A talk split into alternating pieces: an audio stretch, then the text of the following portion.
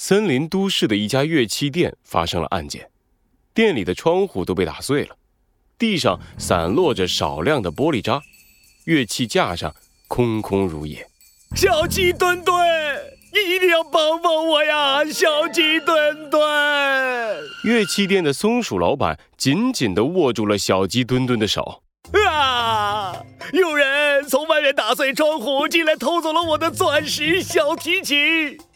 我刚给钻石小提琴买了保险，就被偷了呀！听说你是个大侦探，你一定要为我做主啊！小鸡墩墩听到有人说他是大侦探，得意地竖起了一根手指，摇了起来。哪里哪里？不过松鼠老板，既然你都这么说了，本鸡一定会帮你的。呃，太感谢你了，小鸡墩墩。就在松鼠老板拉着小鸡墩墩不撒手的时候，一个穿着风衣、戴着帽子、拿着放大镜的身影走进了店里。呃，不好意思，这位客人，今天我们店出事了，暂时没有营业。穿着风衣的身影似乎没有听见松鼠老板的话，径直走到了破碎的窗户旁，仔细地打量起碎裂的玻璃。喂，这位客人。你干什么呀？我们的店遇上了小偷了，请你不要给我们添麻烦。松鼠老板生气地走到窗户旁边，穿着风衣的身影转过身，露出了一双刀锋般锐利的眼神，盯住了松鼠老板。真的是像你说的那样吗？松鼠老板不自觉地往后退了两步。什什么？哎，你说什么？当然是真的，我们遇上小偷了。呃，他从外面打碎了窗户，偷走了我的小提琴。你在撒谎！呃，什什么？穿风衣的人从自己的口袋里掏出一个放大镜，高举向天空，然后朝着松鼠老板的方向用力一挥。以正义之名，我宣布，松鼠老板，你所说的小偷根本就不存在。小鸡墩墩不自觉地叫出了声。松鼠老板刚才还向他请求帮助呢，怎么会是犯人呢？穿风衣的身影走到了破碎的窗户旁边，指着地板上少量的玻璃渣子，说道：“如果像你说的那样，是小偷从外面打碎窗户偷走了你的小提琴，那么地板上散落的玻璃渣为什么这么少？这……这……”松鼠老板的脸色非常难看。啊啊，呃，这是因为我刚才打扫了卫生，我怕伤到客人。哦，是吗？那这又怎么解释呢？穿风衣的身影伸出放大镜，指向了窗外。在窗户外面，大量的玻璃渣散落在草地上。草地上大量的玻璃渣，说明了一个问题，那就是窗户其实是由内而外打破的。松鼠老板，你在撒谎，根本就没有什么小偷，这是你自导自演的骗局。松鼠老板好像失去了全身的力气，一屁股坐到地上。穿风衣的身影收起放大镜，扶了扶自己的帽子。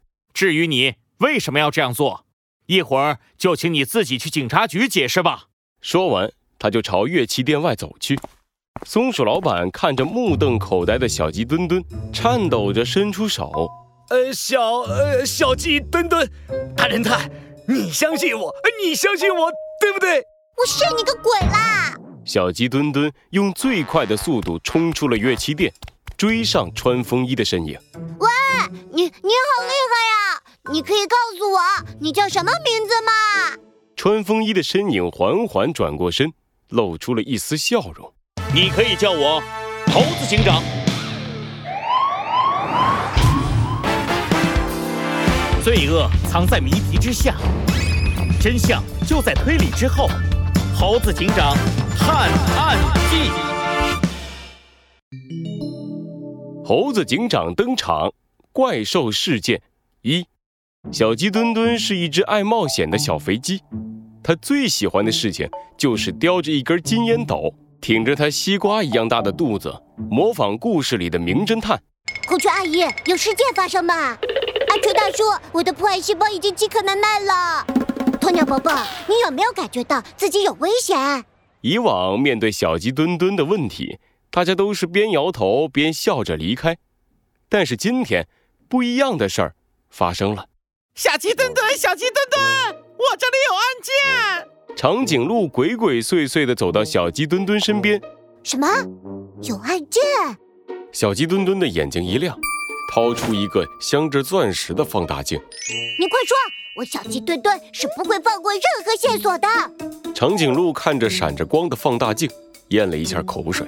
嗯，呃，啊，那啥，听我说，池塘里有怪兽。怪怪怪怪兽！小鸡墩墩有点慌了。没错，就是怪兽。长颈鹿露出了一副害怕的表情。听我说，那个怪兽长着蛇一样的长脖子，一到晚上就从池塘里出来，把路过的小动物吃掉，简直吓死人了。这这也太可怕了吧！长颈鹿点了点头。没错，所以就交给你这个大侦探去找出怪兽的真相了。啊？什么？我我我啊？怎么？你不会是害怕了吧？我我我才不害怕呢！我一定会找出怪兽的真相的。小鸡墩墩鼓起勇气大喊一声，两条颤抖的小鸡腿早就出卖了他。好，就交给你了，大侦探。长颈鹿看着心里害怕还要强装胆大的小鸡墩墩，露出了一丝狡猾的微笑。我我我大侦探小鸡墩墩来了。